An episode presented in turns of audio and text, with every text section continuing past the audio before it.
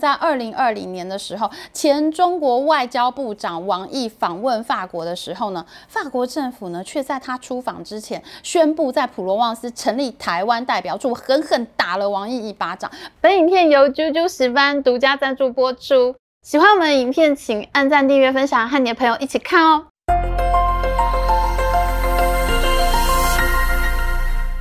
Hello，大家好，我是 Amy。上次我们做了欧洲可能会因为汽车产业而跟中国翻脸吗的影片，超受欢迎的。当时我们的团队呢就告诉我，不只是德国有可能翻脸，法国现在呢也非常有可能跟中国翻脸，因为呢他们之间已经有越来越多冲突了。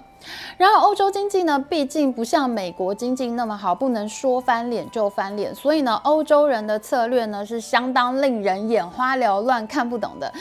那接下来我们就要花一点时间来讨论法国有没有可能跟中国翻脸呢？前任法国外交部长 Le Drian，他在二零二零年跟日本前首相菅义伟见面的时候呢，他讲了一段意味深长的话来形容法国对中国的态度。他说，在处理国际关系事务方面呢，中国是法国的伙伴；在贸易和经济领域呢，中国是竞争对手；而在政治体制上面呢，中国属于敌手。现在大家可能会觉得法国不是很强哈，但是呢，其实法国可是欧洲的传统大国，它到现在为止，它也还是全球 GDP 第七大国。法国向来呢就是以欧盟老大哥自居，事实上呢，在美国崛起之前，欧洲才是这整个世界的重心，欧洲人讲话才是最大声。只是因为二次大战欧洲人互杀太惨了，所以美国人呢才逐渐崛起，成为世界霸主的法国那么瞧不起美国，他们就觉得美国是一个没有文化、吃麦当劳的国家。像德国那么亲中不亲美，其实他们呢对美国其实多少都是有一些前任霸主对现任霸主的情绪的。不过现在呢，既然你中国想要问鼎世界，中国想要崛起当大哥，那这些前任霸主他们的心里呢，当然不会是没有想法的。这几年，美国和中国呢，从贸易战打到科技战，打到已经快要冷战了，这是全世界最重要、最重量级的议题。那么，欧洲会跟上吗？欧盟和中国之间会打贸易战吗？答案非常出人意料，其实欧盟已经打过了。在二零一二到二零一三年之间呢，欧盟曾经对中国发动一场太阳能贸易战，在中国呢，他们叫做欧中光伏贸易战，或者是光伏双反案。中国呢，把太阳能产业叫做光服务。产业，而双反呢，就指的是反倾销和反补贴调查。欧盟其实才是现在我们看到这一波贸易战最早的始祖。当时呢，欧盟会发动太阳能贸易战，是因为中国政府大幅度的补贴太阳能产业。我们太阳能发电的时候，不是要有那个电板在那边照太阳，然后把光能转换成电能嘛？那中国政府那个时候呢，就大幅度补贴这些太阳能电板厂。那这些工厂拿了国家的补助之后呢，他就用成本价以下的低价格去卖这些太阳能电板，那就把其他国家的太阳能电板呢都打死了。那时候台湾呢也是有很多太阳能电板公司哦，因为太阳能的电板它也是用晶圆制造的嘛。我们这种晶圆代工大国啊，你用一个粗质料比较差的这个晶圆做个太阳能板还是非常简单的事情。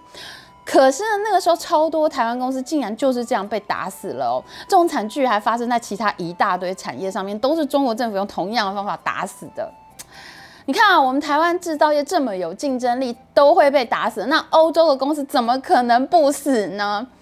超级便宜的中国太阳能电板大量倾销到欧洲去，那欧洲的光电产业呢就纷纷倒闭。于是呢，欧盟就觉得它超不爽，他们就决定呢要对中国的光电产品加征百分之十一点八的临时反倾销税，而且呢，后续他们还准备要加到百分之四十七点六这么高的税率，诶。这下子呢，就换中国想要跳海了。哎，我花这么多钱补贴，就是希望这些工厂把其他国家的工厂都倒搞倒啊，这样我才能制霸全球。以后呢，中国电厂就可以来掌握定价权。那将来呢，大销特销这个全球肥羊，还可以再缴税回来给中国政府。中国政府就是打这样的算盘。那可是你如果把我禁止了，那我不让我的电板卖进去，那我这些投资不就投到海里了吗？其实这就是我们美中半导体争霸战的剧情提要。美国制裁中国，中国的投资就扑街了，怎么能让这种事情发生呢？最后呢，在中国非常积极的谈判之下呢，他们保证他们的太阳能电板它会有一个价格门槛，它以后呢都不会低于这个价格去卖它的产品，欧盟呢才愿意达成一个妥协的方案。欧盟和中国呢达成协议，其实很重要的一个原因，是因为欧洲经济并不够强。虽然呢，光电的下游厂商呢，它跟中国有直接的竞争关系，他们都很恨中国厂商，那希望呢欧盟去制裁它。可是呢，光电的这个上游的关键零组件供应商呢，却很需要中国的进口品，因为中国进口品的价格很低，他们组装出来的成品呢就很有价格的竞争力。可是呢，欧盟的经济并没有强到它可以承受封杀中国的后坐力。譬如说，德国呢，梅克尔时代它是亲中精神嘛，他们就非常反对这个反中国的政策。然而呢，当时法国和我们台湾的好朋友立陶宛呢，他们都是站在反对中国的立场的。但这件事情的后续影响其实非常的大，因为到了二零一四年的时候，就换成美国商务部对中国的太阳能产品发动反倾销、反补贴调查。可以说呢，这个欧洲贸易战呢，正是现在我们看到这个美中贸易战的前传。那中国到了最后呢，则是用内需经济、内循环的方式来拯救它的光电产业，因为他们被美国制裁了嘛，所以呢，他们就只好在国内大力推动绿能发电。我电板卖不出去，我只好自己吃，我自己发电可以吗？所以呢，很搞笑的就是，其实中国政府还比台湾政府更早推动太阳能这个绿能政策，原因就是因为他们的产品被美国制裁了。那因为欧洲的经济呢，它毕竟是不像美国这么强盛、这么活络的。我制裁了中国的半导体公司呢，相关的美国公司像是 AMD、NVIDIA，他们虽然会受伤，可是呢，他们也会很快就找到新的商机。譬如说，今年一开年，ChatGPT 带动的这个人工智慧机器人的商机，很快就跟上来了。美国的经济就是有活泼到它可以承受制裁中国的后果。我虽然有所损。伤，可是呢，我新的生意会马上接上来。可是欧洲却没有这么活泼的经济实力，而且呢，便宜的太阳能电板也更有利于欧盟呢，更快推动绿能政策。所以这一场欧洲主导的贸易战到了最后呢，是以双方互相退让作收。那法国在这一场贸易战里面学到什么事情呢？他们发现，对中国太强势的话，其实也会伤害到欧洲企业。那法国呢，就很难在欧盟内主导这样激进的制裁政策。因此呢，法国也领悟到，他必须要逐渐发展出一套自己的办法。所以呢，他就发展出了一个软脱钩的方法。法国后来就发展出一套既竞争又合作的软脱钩办法。他们呢，利用中国，但是呢又排斥中国。譬如说哈，法国在电信产业上面和华为公司合作的这个案例呢，就最能说明这种软脱钩的做法。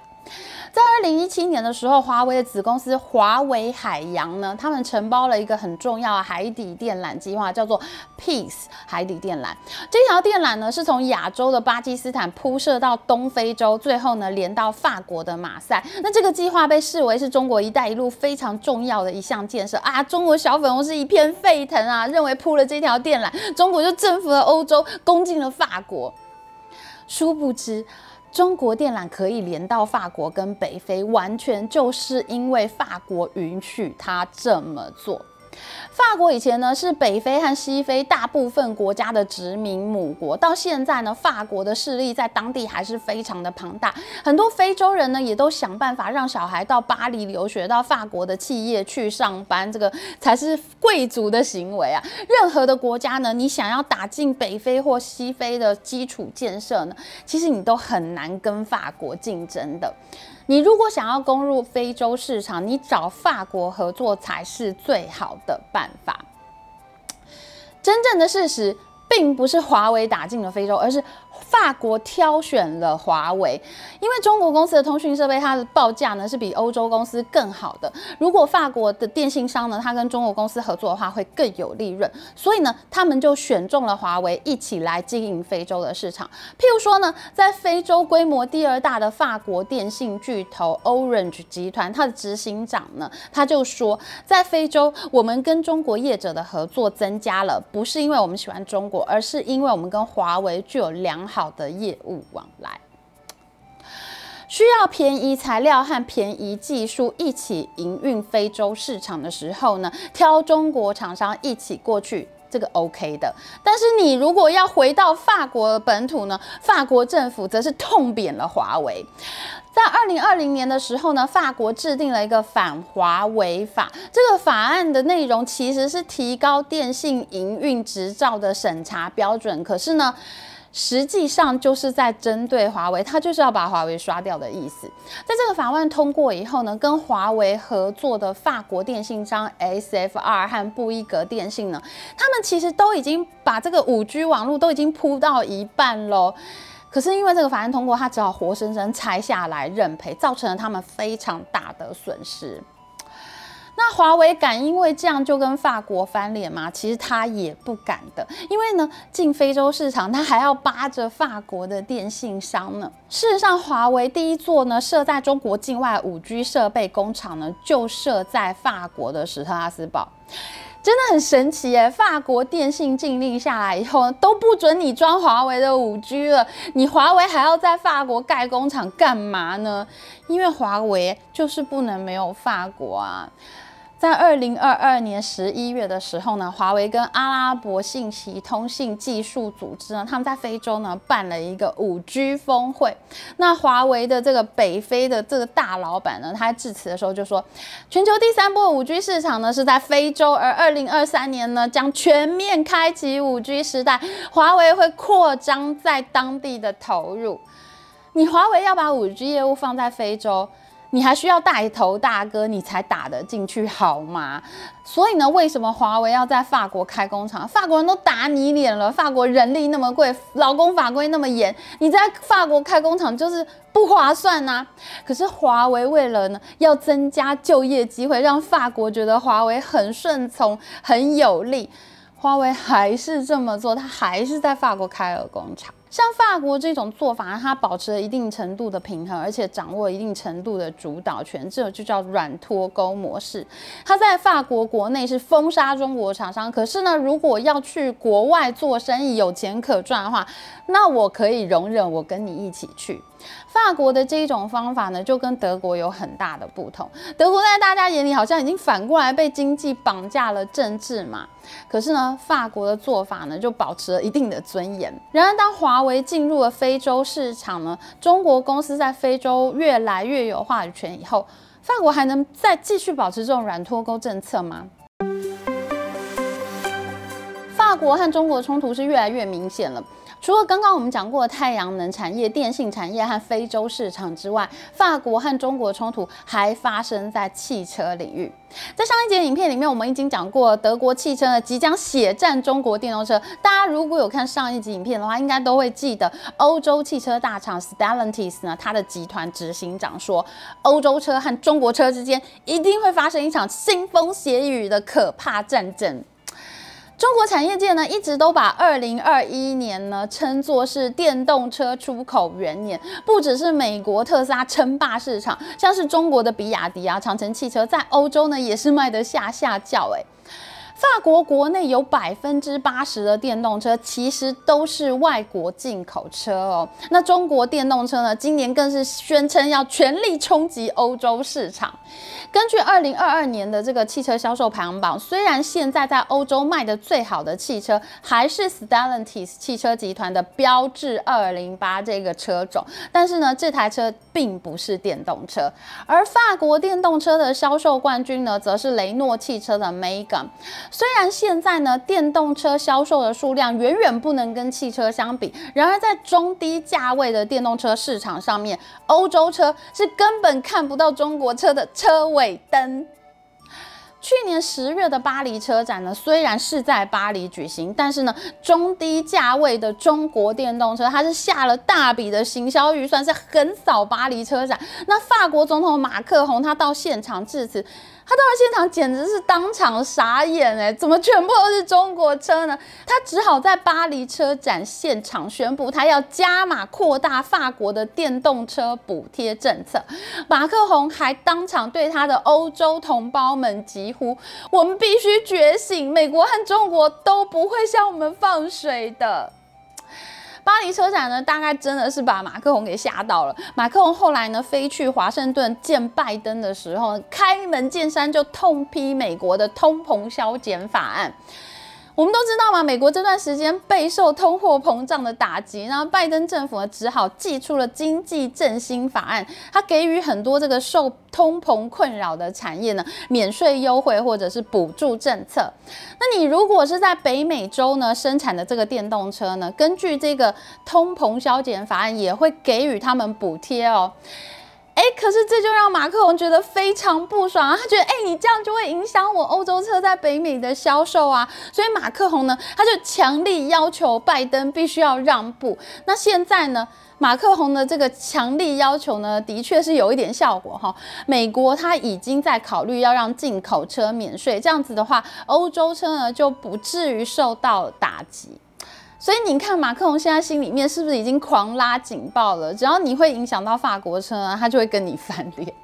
而法国呢，将会对中国车使出什么样的手段呢？我们之后呢，会再做一集专门的影片来讨论法国车血战中国车的现场。大家想看吗？想看的请留言告诉我们哦，要不然我怕这个题目大家没有兴趣看。那如果你要去留言的话呢，就顺便帮我们按赞、按订阅，还有开启小铃铛哦。